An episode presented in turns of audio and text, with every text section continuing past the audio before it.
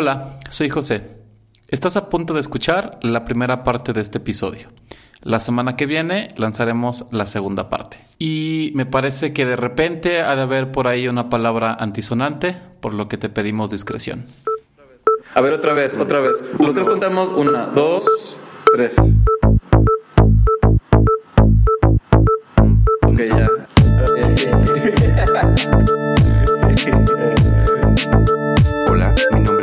Melgarejo Y yo soy José de y en este programa Ah. sacamos el diseño Fuera de contexto. Hola a todos, este es el segundo episodio de esta temporada que, no, que perdimos la cuenta. O sea, después de ocho años, perdemos la cuenta, ¿no, Miguel? Sí, no, no somos como estos nuevos podcasts que ya están saliendo por todos lados. Eh, Aquí hay, hay este, hay trayectoria, hay experiencia, hay dedicación. Suena, Este- suena muy hater eso, así de que nosotros somos los originales. Claro. Pero, pero bueno, sí. no, está bien, todos pueden hacer podcast. No, o sea, el, el- bienvenidos. el- el punto es que estamos nosotros en el, en esta li- abajo de la línea del, del, del, del underground.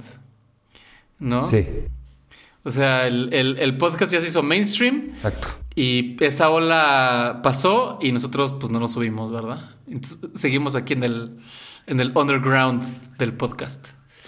Exacto. Pero justamente eso es lo que nos permite tener pláticas como las que tuvimos el día de hoy. Ajá. Que es bastante diferente a lo que creo normalmente tenemos, ¿no? Sí, sí, sí. Fue, fue toda una experiencia. Y este, hoy, hoy tuvimos a Mariana Cabello, doctora en, En arte, doctora en arte y educación. Tuvimos una plática con ella muy interesante sobre maneras alternativas de investigar, ¿no? Exacto. Este, una nueva, nuevas perspectivas que, bueno, al menos yo creo y suscribo aún después de haber tenido estas dos horas de conversación, que, que son estas nuevas perspectivas que van a darle forma a lo que hacemos en diferentes ámbitos. Yo creo que en el ámbito del diseño vamos a estar viendo esto eh, en nuestro quehacer. Yo creo que en unos 5 o 10 años vamos a empezar a, a bajar esto a quién sabe qué, pero seguramente estará más presente. Entonces, si, si te gusta pelar el cable, si te gusta, si tienes curiosidad por nuevas formas de, de ver el mundo, si eres ese tipo de persona, creo que este es un buen episodio para ti.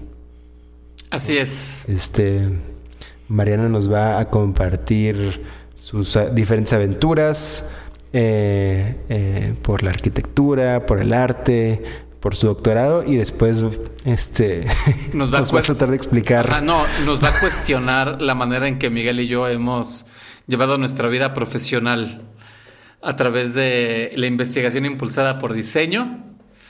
Y este, y pues ahorita, y nos va a dejar en un- y tal vez a ti también, mi querido podescucha, radio escucha o audiencia, en, en cuestionarte la manera en que has visto o has hecho diseño y investigación. Exacto. Entonces, nada, los dejamos con, con Mariana Cabello. Suerte.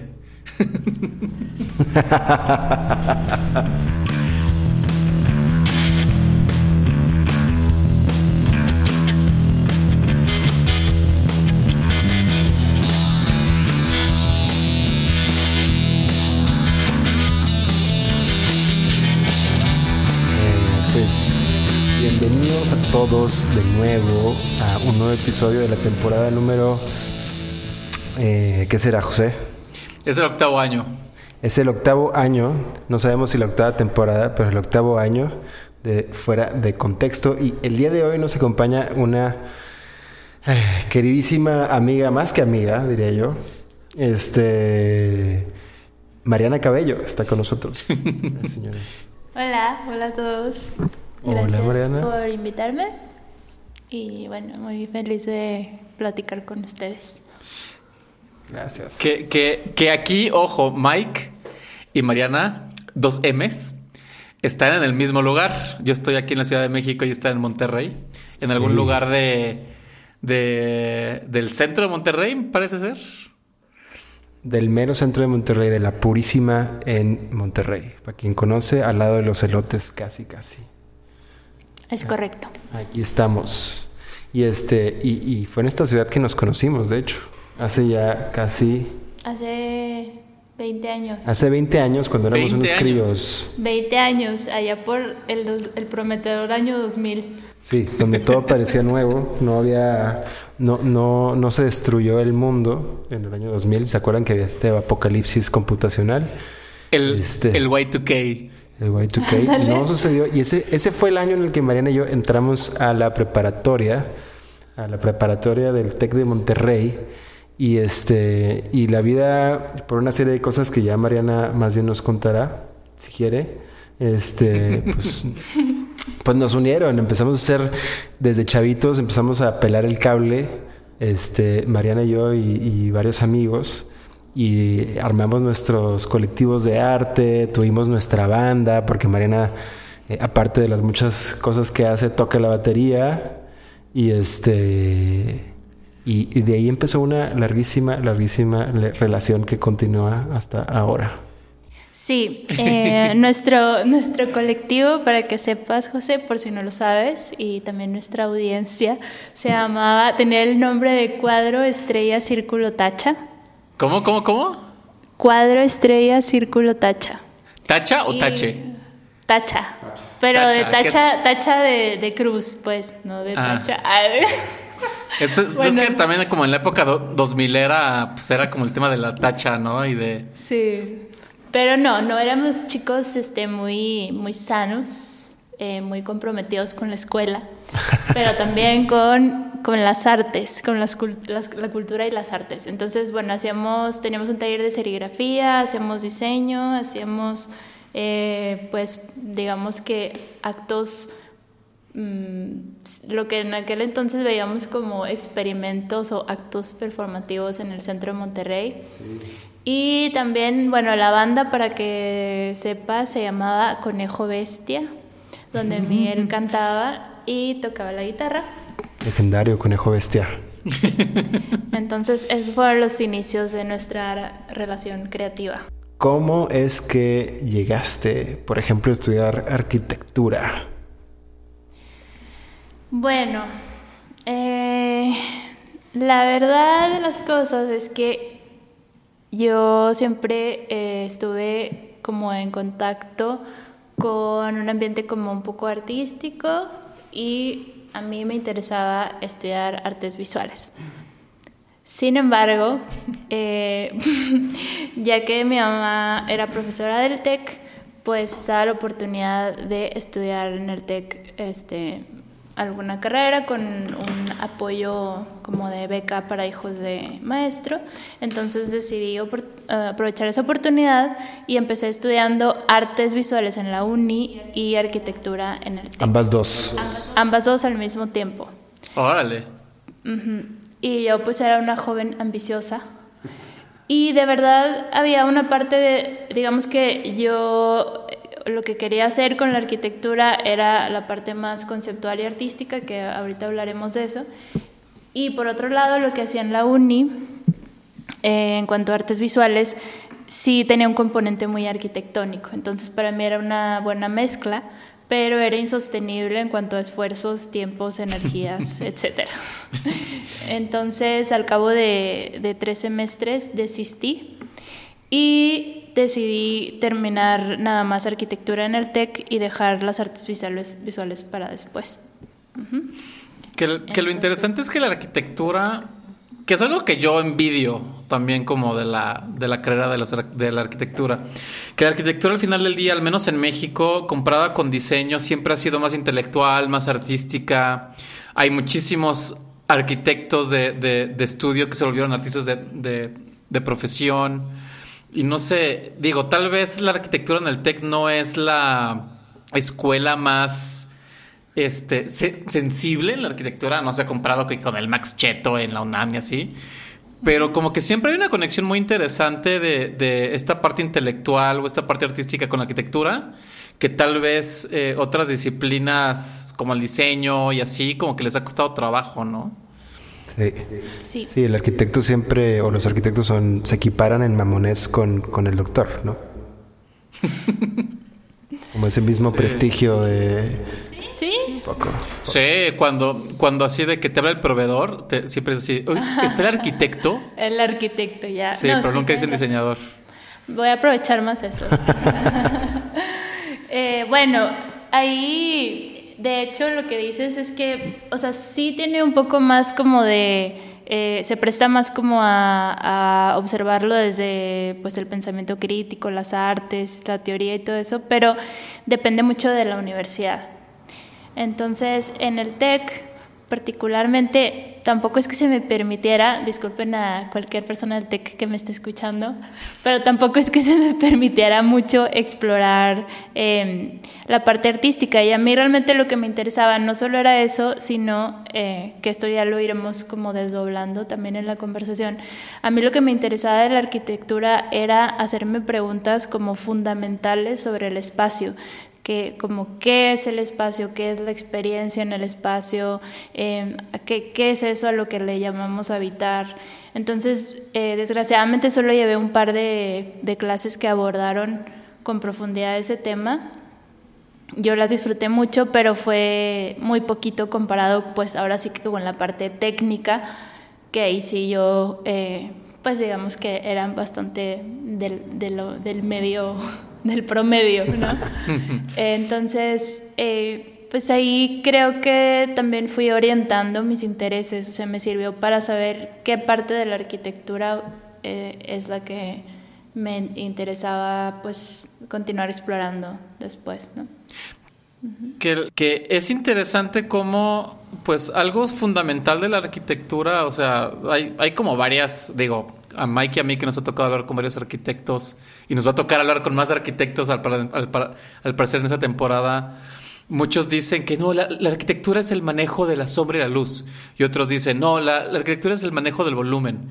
Pero al final del día, la, parte importante de la arquitectura, pues, es el espacio de las personas, ¿no? Ese es como el, el aspecto que nos debería interesar más, porque por más bonito que pueda ser un espacio, por más poético, la sombra se este, cae en el otro muro y bla, bla, bla, pues si ese espacio no es, no es vivible, pues como que, pues, pues es medio un desperdicio, ¿no? Pues sí, un poco va por ahí, pero ahí yo, si tú hubieras sido mi profe en el TEC, yo te hubiera dicho, pero ¿cuáles personas? ¿Quiénes son las personas? ¿De qué personas hablamos? ¿Qué es una persona? Entonces, ya ahí, bueno, ese es un poco mi espíritu, ¿no? Como inquisidor y, y este también de constructivo, como que me gustaba seguirme planteando preguntas, digamos que la arquitectura era un campo que podía aprovechar para eso, ¿no? Para plantearme qué es eh, la experiencia en el espacio. Eh, y bueno, de ahí un poco también surge mi interés por, por lo que estudié como posgrado, que se orientó a. ¿Y qué, pero antes de llegar a eso, o sea, ¿qué, qué hace una arquitecta que se gradúa con ese, con esa idea de que puede vivir? Eh, pues mira, primero tienes que sobrevivir la carrera, porque creo que mmm, era difícil como que este poder, o sea, que fueran bien recibidas mis, mis preguntas y todo esto, sin llegar a ser como un poco pues, la, ñoña, ¿no? Que sí, creo que sí lo fui. Pero creo que es como bien orientadas y, y bien recibidas por un profe, eh, puedes ir caminando hacia pues, la teoría de la arquitectura, la eh, antropología del espacio, la sociología del espacio, este, incluso hacia la filosofía eh, relacional al espacio, ¿no? Ahí también se puede orientar hacia la geografía crítica y la geografía humana. O sea, hay muchos campos que están ligados al tema del espacio, pero que digamos que en la carrera, pues por X o Y razón eh, de currículum, eh, creo que no se, no se rozan porque pues pueden llegar a complejizar mucho y lo que quieren son formar, pues arquitectos que sepan construir, ¿no? Entonces... ¿Qué, qué, qué es lo interesante? Porque, este, y es también algo que también le, le, le, le envidio a la arquitectura, de que un arquitecto no, no, necesariamente tiene que ser alguien que, pues sí, que hace casas, ¿no? O que hace, o sea, que, que, que construye, sino que también puede ser, este, alguien que puede cuestionar todas esas cosas que tú acabas de decir, que eso a mí se me hace súper interesante. ¿Y luego qué hiciste con toda esta pasión? Bueno, pues acabé, hicimos un fiestón loco donde Miguel se emborrachó. A ver, platícanos. Hubo un festín de sushi que yo pedí, yo ese día, eso fue lo que pedí, después de cinco años y medio de estar ahí en, este, en, ese, en esa dinámica. Pero no, bueno, yo quise mm, eh, el último año de la carrera poner en práctica, pues digamos que mis intereses artísticos, arquitectónicos, hice varias esculturas como de gran formato.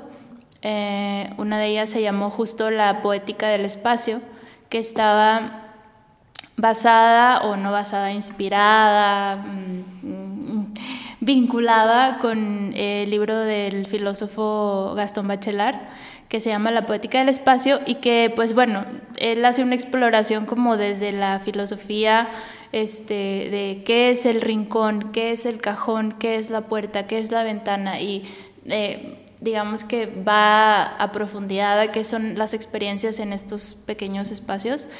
Y, y, bueno, yo empecé ahí como a trabajarlo a partir de la instalación, la escultura, la fotografía.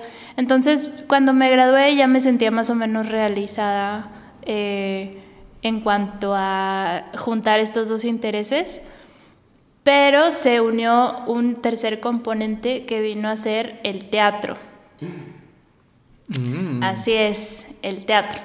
Y esto surgió eh, a partir de, un, de una experiencia que tuve de ir a una, a una obra de teatro. Yo estaba haciendo un, este, un periodo de estudios en como un intercambio en Barcelona y ahí conocí a una compañía de teatro que se llama el Teatro de los Sentidos, que hacen un teatro que se llama teatro sensorial.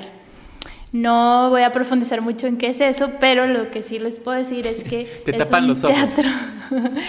eh, hay algunas obras que, que, que sí te tapan los ojos, pero digamos que a nivel de espacio, lo que nos interesa es que eh, utilizan como espacios de gran formato, o sea, no utilizan teatro, sino utilizan como naves industriales, bodegas, edificios viejos, este, y arman un, digamos, un laberinto de diferentes cuartos o cámaras, en donde en cada cuarto eh, tú como... Eh, este, digamos, espectador o audiencia, entras, vas atravesando cada cuarto de manera individual y te vas encontrando a diferentes eh, personajes o bien, como se, como se le dice, habitantes de ese laberinto. Entonces, para mí lo interesante era que cada cámara era en sí misma una instalación. Y eh, ahí se combinaba perfectamente para mí el tema de las artes visuales, las artes plásticas, trabajar con luz, textura, volumen, eh, paisajes, pues un poco así surrealistas, oníricos, etcétera y también la parte como de, dar sentido y forma a, esta experiencia, ¿no? Que, que, era finalmente habitar ese espacio o cohabitar ese espacio con la persona que estaba ahí y tenía un componente de arquitectura, por supuesto, ¿no? Entonces... Se juntó todos los intereses. Y dijiste, de aquí soy dije, esto es lo mío. Entonces empecé a colaborar con esa compañía. Ellos estuvieron en el Fórum de las Culturas. No sé si ustedes lo recuerdan. No, creo que las personas que no vivieron en Monterrey en esa ah. época no tienen la más mínima idea de qué fue. fue un magno, fue un magno evento sí, muy, que se llevó a cabo aquí. En verdad sí fue grande y fue en, cierta medida exitoso. Sí, sí, sí. Eh, ¿Cómo se llamaba otra vez?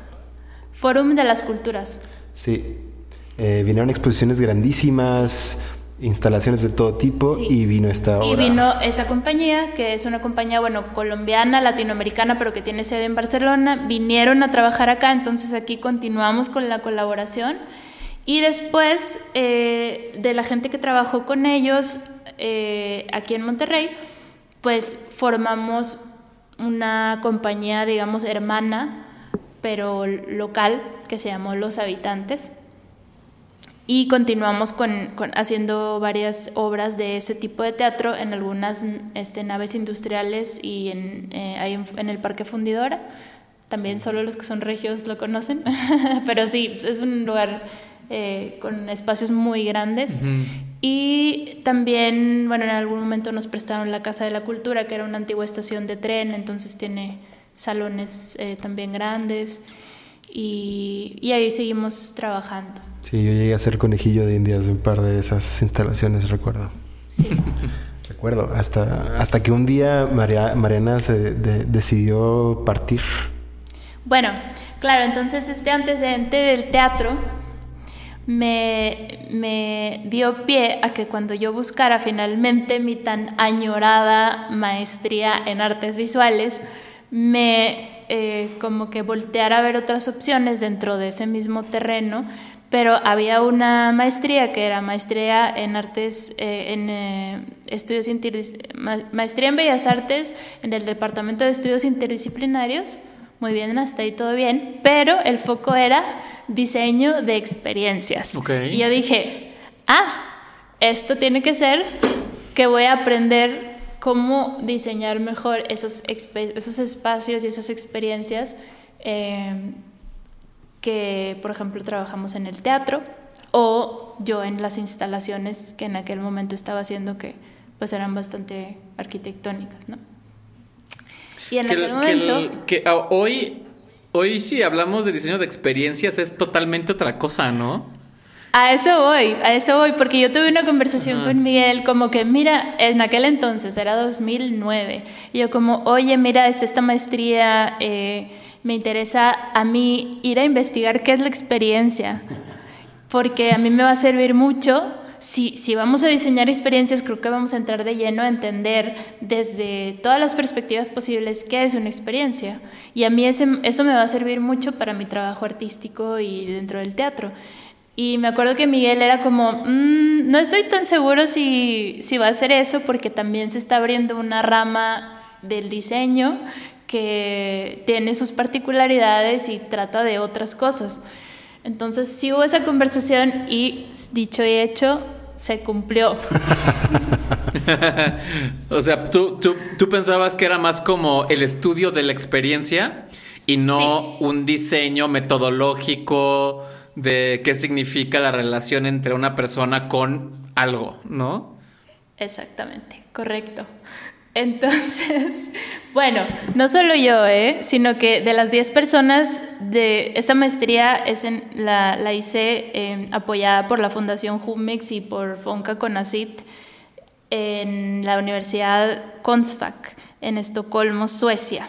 Bueno, las 10 personas que llegamos a esa maestría de diferentes partes del mundo, por cierto, todos llegamos con una idea diferente de lo que era diseño de experiencia. Por- o sea, Unos- Pero además era una, o sea, era de, de- era una maestría en bellas artes, ¿no? O sea, era una Sí. maestría artística, no era una maestría Sí. en ingeniería, No. en diseño. O sea, sí tenía ahí un tema. Sí, Artsy. era master, master in Fine Arts. Y luego estudios interdisciplinarios, diseño de experiencia, así. Entonces yo dije, bueno, tiene que ser experiencia de las artes o en las artes o a través de las artes. Entonces, claro, ahí como, te cuento, como les cuento, llegaron personas de, desde fashion designers hasta eh, eh, comunicólogos, activistas, bailarines, bueno, un poco de todo, todos pensando en la experiencia que encajaba en su rubro, ¿no? Entonces, pues todos quedaron un poco también descolocados de qué iba a pasar, o sea, qué tipo de experiencia íbamos a, estudiar. Y pues fue una gran sorpresa para todos. Eh, fue muy mixto porque también como que al, al ver la diversidad que había en el grupo, los profesores fueron pues medio combinando un poquito de diferentes cosas. Entonces, mm, pues fue un- yo no diría que fue una maestría de especialización, sino fue una maestría en, en la que cada quien profundizó en, en lo que le interesaba, pero mm, muy autodidactas. Sí, pues, pues al final del día sí son muchas de las maestrías, ¿no? Eres, eres tú y es una plataforma para también tú encontrarte, ¿no? Bueno, al menos esa fue mi experiencia también con mi maestría. Sí, sí, sí. Y para, bueno, también hacer lazos y vínculos con personas afines y no tan afines y esto también poner cosas sobre la mesa de discusión. Yo particularmente me sentí como muy conectada con una colega que era diseñadora industrial, turca, Eh, y ella también venía, como diría Miguel, a pelar cable, porque a ella le interesaba el, diseño crítico, o el, quizá hasta cierto punto el diseño especulativo, como sé que a ti te interesa, o bueno, que tú haces. Entonces, eh, ella lo que le interesaba justo era como eh, entrar de lleno en, la crítica de, qué es experiencia y qué es experimentar eh, un objeto, pero desde dónde se estudia, etcétera. Entonces ella y yo pues unimos fuerzas, digamos, en, en como empujar a nuestros profesores también a darnos más contenido teórico. Y a veces funcionó, a veces no, pero ahí entramos eh, como a leer cosas más, te digo, de, de, filosofía, de antropología, de sociología, eh, todo, todo eso todo ese alimento. Tienes el, eh, o sea, estudiaste arquitectura en el TEC, luego hiciste diseño de experiencias desde el punto de vista artístico, pero escuchándote como que siempre hay como este, no sé cómo se dice en español, pero la palabra es inquiry. Sí. Esta como necesidad de, de, de, ¿cómo se dice inquiry en español? Pues será como búsqueda, como este pelacablismo. Pelacablismo, ¿no? Este, este pelaca, pelacablecismo eh, que va muy de la mano con la investigación, ¿no? Este, con el, con el, la búsqueda del conocimiento. Y eso nos lleva al, a lo, pues a lo que sigue, ¿no? Que es, este, que eso no lo hemos dicho, pero pues oficialmente Mariana es doctora, ¿no? Así es. Soy doctora desde marzo 2021. obviamente aquí nos estamos saltando varios años eh, de Mariana en la nieve. Eh, Mariana en la tundra. Sobreviviendo la tundra y el frío extremo y muchas otras aventuras. Pero justo estás, eh, eres doctora y lo, interesante es que nos cuentes, doctora, en qué. Sí, bueno, les cuento un antecedente de, de cómo llegué hacia interesarme en un doctorado que tiene que ver con Mariana en la tundra. Mm. Pues allá por el año 2012-2013, cuando yo concluí la maestría, estaba eh, muy en boga un concepto, una idea, una nueva mm, como categoría de, estudio que se llamaba, que le llamaban artistic research o investigación artística.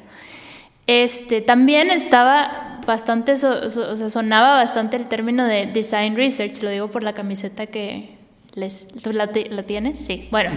La, camiseta de José, justo. ¿Los dos la tienen? Es de José, le dice José. Ya, pues eso. También estaba por ahí sonando mucho y era y entonces yo dije, a ver, a ver, esto... Ah, las dos cosas me interesaron, pero por supuesto más la, artística. Y eh, creo que por ahí empezó, o sea, vi como una puerta abierta, ¿no? Para seguir con, con esa eh, inquiry o búsqueda o eh, bueno, pues investigación. Pelacable, pelacablecismo. Exacto. Y entonces em, ahí tuve como la oportunidad de aplicar justamente a un, a un fondo sueco que es del, del, gobierno sueco, que pues la traducción al español sería Fondo para la Investigación y Desarrollo Artístico. Y propuse un proyecto que eh, finalmente terminé realizando en La Habana, Cuba y por ponerlo de una manera resumida, ese proyecto era eh, investigar la actual, bueno, en aquel entonces actual literatura de ciencia ficción cubana, pero no a través de pues una entrevista así como convencional de buscar a los, a los este, autores, escritores y tal, sino leyendo, sus, leyendo eh, varios libros realizando una serie de intervenciones en la ciudad, eh, en concreto instalaciones en diferentes partes de la ciudad este, de La Habana, y, como inspiradas o basadas en esos libros, y después invitando a los autores a que estuvieran conmigo ahí en ese sitio y viendo qué les despertaba con respecto a la ciudad, a su obra, a mi interpretación, a el encuentro, ¿no? Entonces, aquí pude como un poco afinar lo que yo entendía, porque hay muchas interpretaciones de lo que es investigación artística, o sea, investigar a través del arte.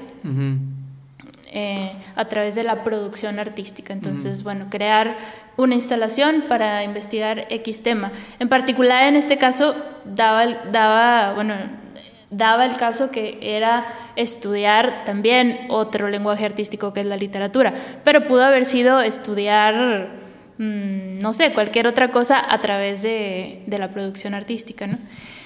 Entonces, mm, fue una experiencia muy intensa, muy importante, para mí al menos. Eh, el proyecto se llamó Light Habana, de, deliberadamente le puse el título en inglés. Eh, ¿Cuánto tiempo estuviste en La Habana haciendo este proyecto? Estuve en total seis meses. Wow. Sí. Entonces podría decir que viví en La Habana, sí. y los que han estado en La Habana quizás se puedan imaginar eh, la complejidad de esa situación, porque no solamente era vivir en La Habana, era producir en La Habana. Y, y eso tuvo también un componente importante como de los materiales, negociaciones, eh, procesos. Me, me, me, imagino que mucha resiliencia, ¿no? También. Oh, sí. Y, y, en aquel entonces, pues bueno, tampoco no había este internet. Ahorita tengo entendido que hay como un poco más de conexión. Entonces, lo digo por no tanto por un tema de ay no hay internet sino que yo pues estaba muy muy sola. Tenía que ah, darme como mi propio feedback de lo que yo estaba haciendo porque no podía hablar realmente con nadie de mis colegas ni de México ni de Estocolmo ni de nada. O sea yo estaba en mi cuarto eh, intentando sacar adelante ese, ese proyecto pues mm, conmigo misma. Entonces bueno eh, creo que fue una experiencia importante y, quedó un documental de media hora donde se muestran las piezas, las, las, los encuentros con los escritores, los diálogos y, y a partir de ahí tomé la decisión de que efectivamente me interesaba el tema de la investigación artística y quería seguir sobre esa línea. ¿Y eso dónde te llevó? Eso me llevó a tomar la decisión un buen día de que quería hacer un doctorado que me permitiera hacer una investigación artística. O sea, seguir investigando a través de la escultura, de la instalación, del video, de la foto, del performance. Eh, y por ahí comencé. Pero no iba a ser tan fácil. Porque ahí, eh, al entrar al doctorado, me encuentro con que hay otras eh, formas de investigación además de la artística. Y creo que ese es un poco el, el, tema que después definió un poco más mi, mi, orientación dentro del doctorado. Estamos hablando del opuesto. Estamos hablando. Estamos hablando de eso. Sí. Bueno, no sé, a ver, bueno, que, que, bueno, para dar un poquito de contexto, ¿no? El, bueno, tú, Mariana, has estado, bueno, empezaste en arquitectura, pero siempre tuviste un drive artístico que te llevó a, a justo, digo, yo lo interpreto como una constante búsqueda de conocimiento, no nada más eh, entrevistando o leyendo o agarrando información, pero también creando, ¿no? Haciendo como investigación con las manos, por así decirlo, ¿no? Y, este, y dijiste, bueno, pero puede haber más. Y Miguel y yo, pues al final del día, digo, aparte de este podcast, pues mucho de lo que nosotros hacemos es, este, pues sí, yo, bueno, ya, ya tú me corregirás, Miguel, si, si me equivoco, pero es, digo, yo, yo me considero como, o lo fuerte que, que hace, que lo, lo que yo hago es la parte de investigación. ¿No? Este, obviamente desde un punto de vista, pues más, pues no, no tan artístico, ¿verdad? Aunque de repente, pues parte de mi trabajo no es tan, no es tan comercial, por otro lado. No, no lo defino como artístico, pero no es comercial. Y pues muchos años tú, Miguel, digo, ahorita no tengo ni idea qué haces en Cocolab, la verdad. Me imagino que hay muchos NDAs ahí que no te permiten decirme. Pero este, pero cuando... Cosas interesantes. Pero mucho tiempo tú justo hacías como también esta parte de, de, entender a las personas, sus necesidades y este, y cómo, pues sí, es, es mucho esta parte de investigación. Y mucho de lo que, de lo que tú haces o hacías, Miguel, eh, y lo que yo hago es pues esta parte cualitativa, ¿no? El, el- y este, pero de repente, pues surge esta palabra post cualitativo. Sí, que es bien importante porque, digo, dependiendo de cómo lo queramos definir, eh, si, si lo queremos hablar entre colegas, decimos justo como dice José, que somos investigadores que utilizan herramientas de diseño. Si estuviéramos frente a algún cliente, diríamos Design thinking. la palabra mal, la palabra maldita y cochina de User-centered Ah, claro, es- design. somos human centered design, design thinking, oh yeah, yeah, yeah, Ah. y todas esas cosas. Rice Krispies, el- yeah. que cuyo corazón, el centro de todo eso, eh, la- la- el pináculo de todo esto es decir, oigan amigos, las personas importan. Y si utilizamos este set de herramientas, Las vamos- personas no son un número. Exacto. Si utilizamos este set de herramientas vamos a poder conocerlas y si las conocemos podemos diseñar productos y soluciones que las personas van a comprar para que tu corporación siga siendo tan exitosa y extractiva como lo ha sido hasta hoy, inclusive más. Entonces, eh, claro, el, el centro está, eh, está lo cualitativo. Eh, entonces, eh, justo ahora nos vienes tú a platicar de lo post cualitativo, que yo lo veo, ahorita ya lo iremos explorando, pero como esta ola que veo a, a la distancia que no llego a entender, vamos a ver si hoy, hoy la podemos entender más, eh, que viene a lo lejos, unos 5 o 10 años adelante, eh, para el término de, de diseño y de las cosas que hacemos nosotros y que eventualmente va a transformar la perspectiva de lo que hacemos porque en realidad esa perspectiva de lo que hacemos como diseñadores no ha cambiado en los últimos 20, 30 años. Sigue siendo la misma lógica subyacente. Hay nuevas metodologías, hay, nuevas herramientas, hay nuevos actores. gráficos, muchísimas nuevas maneras de, de- de- de- de- de diagramarlo, pero, pero al final es lo mismo, ¿no? Cuando yo entré a hacer el doctorado, yo vengo a hacer una investigación artística, tengo mis, entre comillas, metodologías artísticas y me dicen, ¿qué crees? Muy bien, bienvenida con eso, pero aquí estamos estudiando lo que son las metodologías post-cualitativas. Entonces ahí se abre otra gran interrogante y otro gran camino de exploración y pues es el que les quiero contar, quiero compartir. Entonces, eh, Miguel y yo utilizamos mucho la investigación cualitativa para nuestro día a día. Y de repente existe esto que es el post-cualitativismo, no sé cómo decirlo. Y cuando utilizamos la, la palabra post, al menos yo lo entiendo, es porque ya, ya, ya pasamos un milestone, ¿no? Lo cualitativo ya nos tuvo que dar lo que tuvo que dar, necesitamos algo nuevo. Y, Puede ser. Y, y, y vamos a descubrirlo después de este break.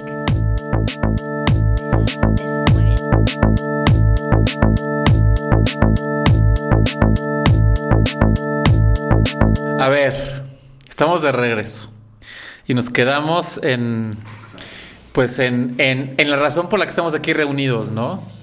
Miguel piensa, o Miguel, más que pensar, Miguel está viendo hacia el futuro y él ve que se vislumbra una nueva manera de, de investigar, ¿no? En el futuro cercano. Y, y Mariana tiene ese, esa llave de, de cómo este de cómo va a ser esa, esa llave que abrir esa caja de Pandora de cómo va a ser esta nueva manera de investigar eh, Sí. en el Bueno, sí, sí, sí. no sé. Eh, Están comprometiendo. Tengo una, una ventana. Una, un- tengo una ventana, sí. Llave, no sé. No sé si hay llave. Tienes una ventana. Bueno, ¿cómo, ¿cómo nos podrías explicar esta ventana? ¿Cómo, ¿Qué es esto de post cualitativo? Bueno, eh, de hecho, les, les podemos empezar como a platicarlo. Si ustedes me cuentan, sobre todo José, que vi ahí en su página que tiene un esquema Un como de, diagramita. de un proceso de investigación, de cómo llevas un proceso de investigación de manera como muy resumida, eh, cuáles son, digamos que las etapas o las partes o los eh, componentes de una investigación. Ah, voy a, voy a poner este diagramita para ver. Para ver de qué estamos hablando. Este. Eh, um, pues un poquito lo que platicábamos antes, ¿no? Este, mucho de, de toda la. Al final del día, la, el proceso de diseño, ¿no? Eh, pues tiene que ver mucho con el identificar las necesidades de las personas, ¿no? Y este. mm, Y el diseño siempre ha querido, o bueno, el diseño siempre ha estado como en un lugar muy, muy incómodo, muy extraño, que estás como entre el arte y la ingeniería, ¿no? Eh, si, si nos, digo, al menos si lo, sobre, si lo sobresimplificara las actividades humanas, yo las divido en cuatro, que es la, la ciencia, la ingeniería, el diseño y el arte. ¿no? Arquitectura entrando en, la, en esta parte de diseño. Este, y así. Pero eh, muchas veces, sobre todo cuando hablamos de diseño de producto, diseño industrial, pues el diseñador siempre tiene que estar como eh, en este como no lugar donde tiene que convivir con ingeniería para hacer las cosas que sucedan y que sean factibles y que este, sean reproducibles. Y la parte artística, que es la, este, pues este aspecto más sensible que apela a las necesidades emocionales de las personas. Y muchas veces para entender esas necesidades emocionales, eh, que tal vez utilizamos el arte para traducirlas a forma, figura, color, bla, bla, bla, se las sublimes. El, diseñador hasta ahorita ha tenido que echar mano de, eh, de las ciencias sociales, en específico eh, antropología, etnografía, etcétera, etcétera, que son como palabras muy fancy para ir a casa de alguien y preguntarle qué te gusta, qué no te gusta y cómo te sientes, ¿no? Y estar ahí y, y seguirlo hasta donde vaya y seguramente con un micrófono Zoom o como le tienen ahí, o con una camarita así de, ay, puedes volver a, a, a prender tu estufa y poner la, la, la sartén y echarle aceite porque eso me interesa. Y pues es normal, ¿no? Y entonces, al, al, al, final del día, parte de nuestro proceso, digo, si hablamos del diagramita que decían, hay, una, hay un problema que todavía nos, nos que no entendemos muy bien, tenemos que explorar eh, ese problema, definirlo, hacemos una hipótesis y después ya pasamos a la parte esta de, pues no, nos ponemos a crear o prototipar, vemos si jala o no, o sea, lo, lo, como reflexionamos en ese prototipo, lo validamos y luego ya lo implementamos para que sea parte de la vida cotidiana, ¿no? O sea, eso ya es como un esquema muy, muy comercial, ¿no? Que es, pues, al final del día, pues lo, pues, lo que yo hago, ¿verdad? Sí. Pero aquí lo interesante es, o, o lo que al menos a mí me, me emociona de, de, esta parte del post cualitativismo, si esa palabra existe, es que así como el diseño tiene que echar mano de la ingeniería para que las cosas eh, existan, y del arte para que sea para que estas cosas sean apelen una parte emocional algo que me emociona es de que tal vez en la parte esta parte de exploración que solamente hemos volteado las ciencias sociales tal vez es momento que también volteemos el proceso artístico de investigación no y es ahí donde pues, pues siento que o tal vez no no sé pero que puede entrar esta parte del post cualitativismo. Bueno, de hecho, mi tesis va por ahí, es el, eh, el reunir y, eh, como el enfoque artístico y la investigación artística con eh, las perspectivas post-cualitativas que no necesariamente están atadas al arte. De hecho, vienen, surgen desde precisamente lo que tú mencionaste, las ciencias sociales, la filosofía, la antropología, viene de allá pero tiene puentes y tiene puntos en común con, con las eh, aproximaciones artísticas y digamos que eh, yo me centré como en, aprovechar bien estos puentes y, y bueno, y empezar a, a, abrir este, un poco más de comunicación entre las dos formas de hacer investigación. Eh, un poco sobre lo que dijiste, yo les quiero proponer empezar a explicar qué es lo postcualitativo a partir de lo que tú me acabas de decir, ¿no? O sea, tú hablaste de, primero, de que hay un diseñador eh, que este es el sujeto investigador, ¿no? Que en este caso sería José o Miguel. Si Miguel también quiere, también. Yo también, yo también. puede. Yo también puedo. Eh, También Miguel, también es, bueno, Miguel es el innovador. Está el diseñador y el innovador. Son los dos sujetos, ¿no? Esos dos sujetos eh, van a ir, como tú dijiste, a, van a localizar primero a través de la observación, pues el, problema, ¿no? Y ese problema, pues puede estar precisamente, no sé, en, el uso de un objeto para, y para aproximarse a ese problema van, como tú dices, a casa de alguien eh, eh, hacen una serie de como hipótesis con respecto a cómo se podría solucionar ese problema y después se evalúa. Eso, ese proceso del cual estamos hablando, pues es digamos que una aplicación o un, un préstamo pues de la metodología de investigación científica clásica. Entonces, em, Observación. Todos estos pasos de observación, problema, hipótesis, evaluación, etc.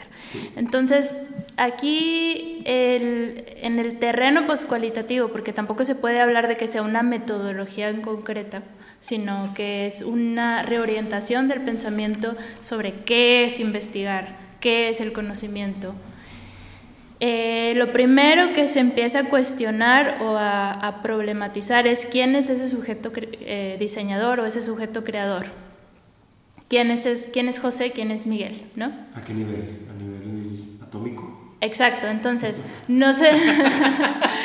Ahí se puede Buen nivel ecológico. de todo.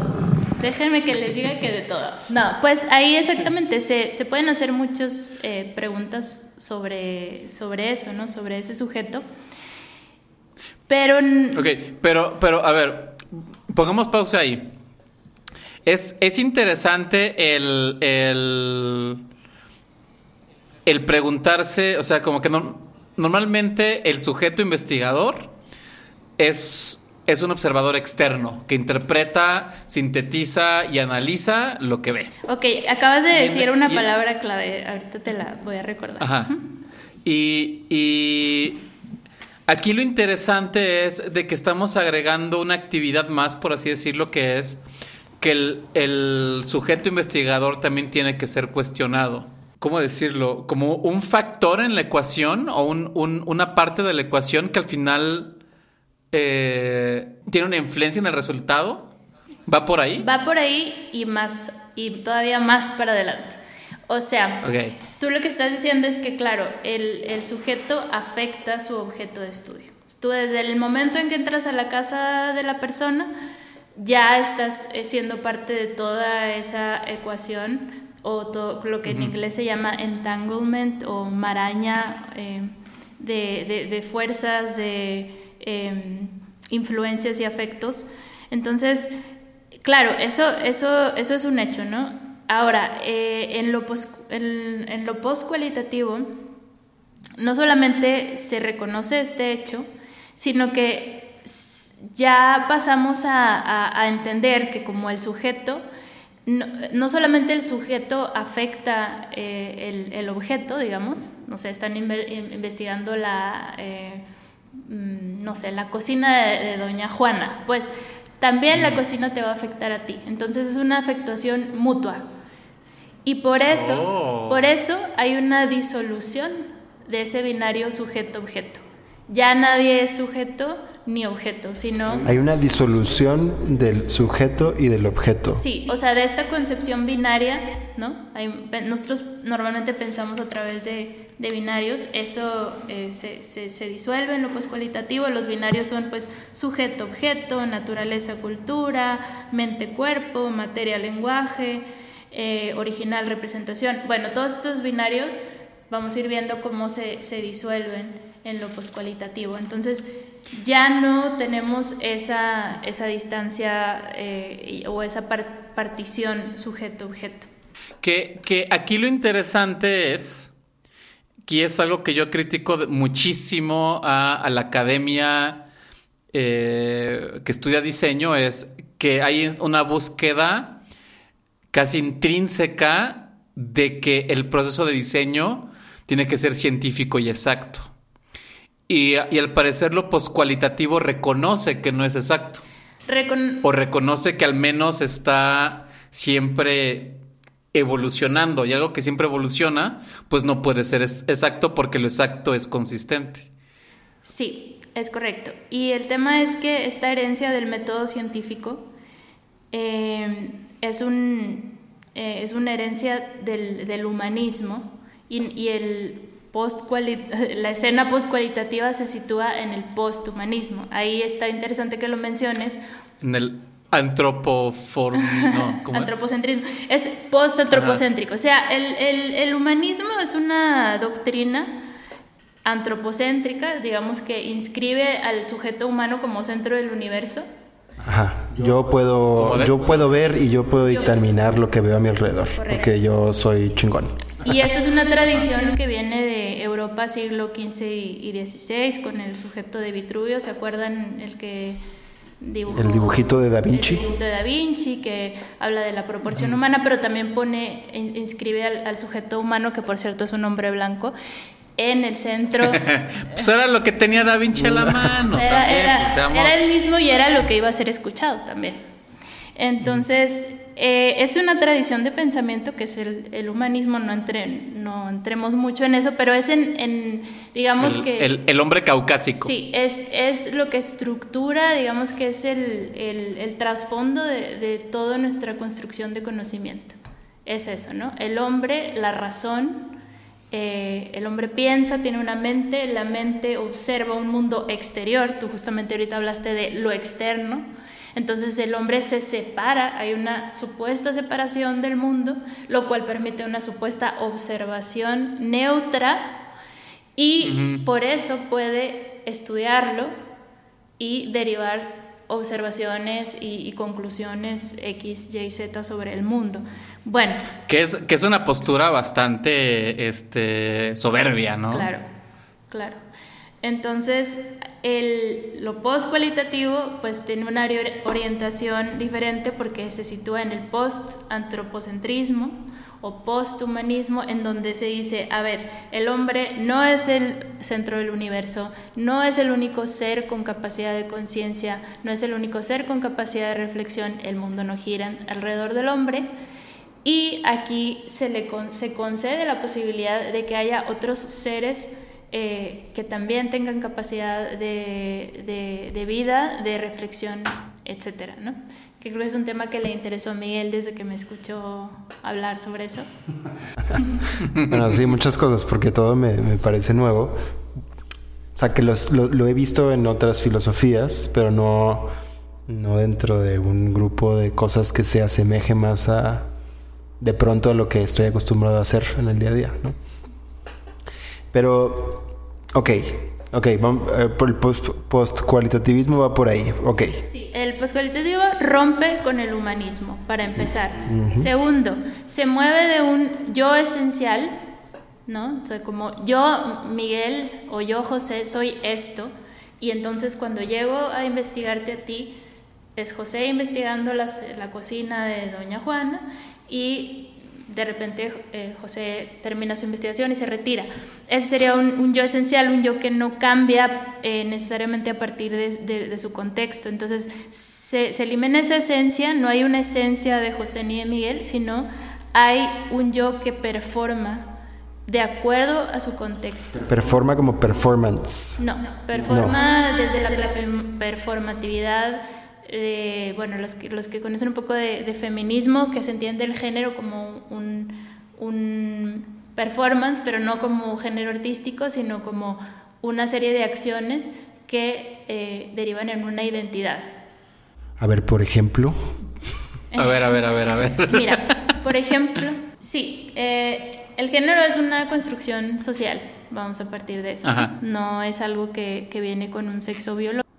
O sea, para, para ir paso, pasito a pasito, es a mí desde niño me dijeron que era hombre, me vistieron de azulito y me dijeron que los hombres actúan de tal y cual manera. Entonces yo empecé a performar como hombre, ¿sí? Sí, Ajá. o más bien, Cada vez que querías llorar, te decían no porque tú eres niño, tú eres hombre y no lloras. exacto, o más bien, tú eres hombre en tanto performas como hombre. Eres- o sea, te conviertes en hombre al actuar como Ok, sí, ya. En esencia, Claro, no- eso no es nada. Tú Claro, eres. no seas niña, no llores. Sí, exacto. Porque cuando haces algo que no entra en esta. En, en esa som- sombrilla que se espera de mí, que es yo como hacer este, este performance de hombre, no soy hombre. Sí, deriva de una acción. La identidad deriva de, de una acción. Ok, no, es, ok. no, no precede la acción, sino es la consecuencia de una serie de rasgos, acciones, gestos, actitudes, etcétera, ¿no? Entonces, bueno, el género de ahí viene, ¿no? La, la performatividad, de hecho. Entonces, bueno, ahí es donde más se desarrolla, en mi perspectiva, y se traslada también a, a una investigación. Entonces, si lo trasladamos una, a una investigación, eh, pues digamos que en el momento en que Miguel entra a la casa de la señora Juana, Yo performo. performa de diferentes formas. Puede performar como eh, joven investigador, eh, como, este, no sé, interesado en, ciertas cosas en particular, como construye su persona en ese momento, de acuerdo a ese contexto. Como experto. Exactamente. Entonces, como es experto, también eso influen- hay una influencia con la persona que Exacto. está siendo observada, ¿no? Exactamente, exactamente. Entonces, es, es- en ese sentido, tanto la señora Juana va a performar como Miguel va a performar en conjunto y en relación, en el encuentro. Entonces, Es decir, no en, en ese acto no estamos, por así decirlo, no estamos siendo eh, o no estamos viendo la realidad tal cual, estamos viendo una versión de la realidad.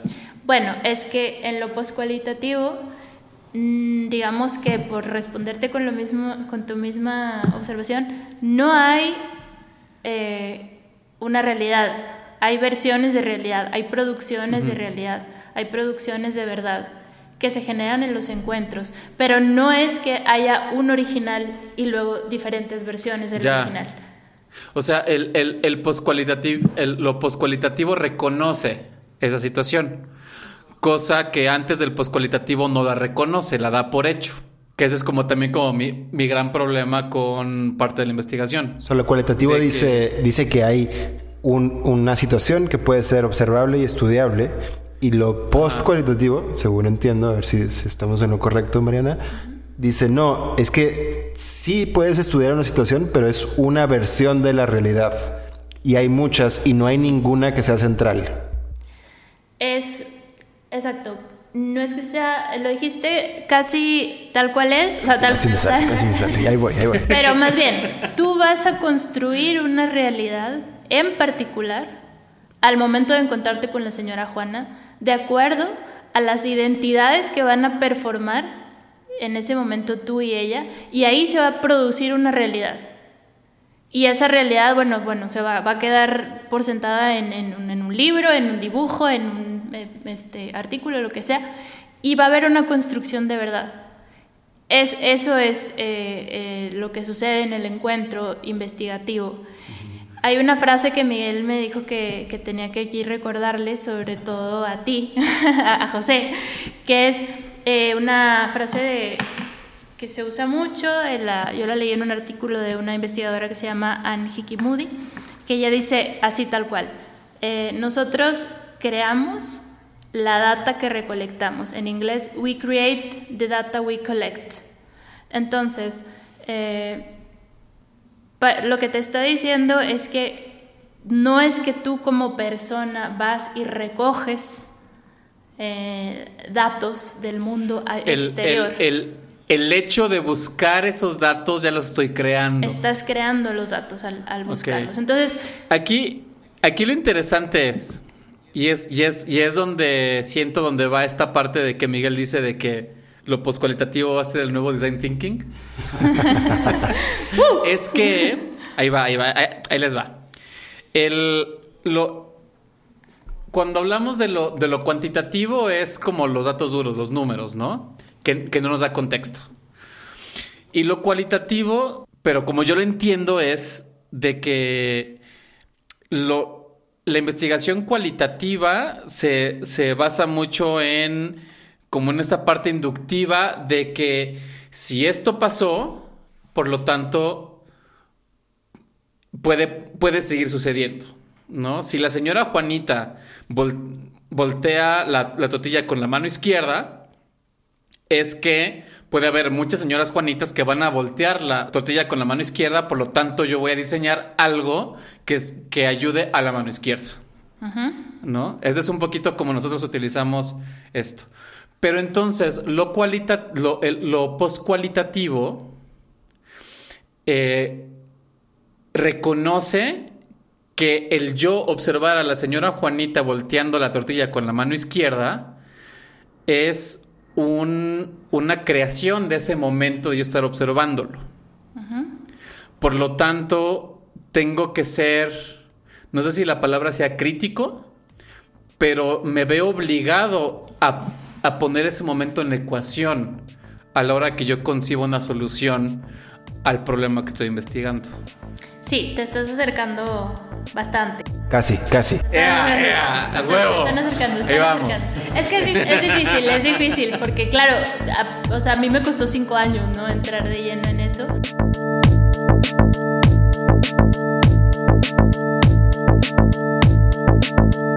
Este es el fin de la primera parte de este episodio.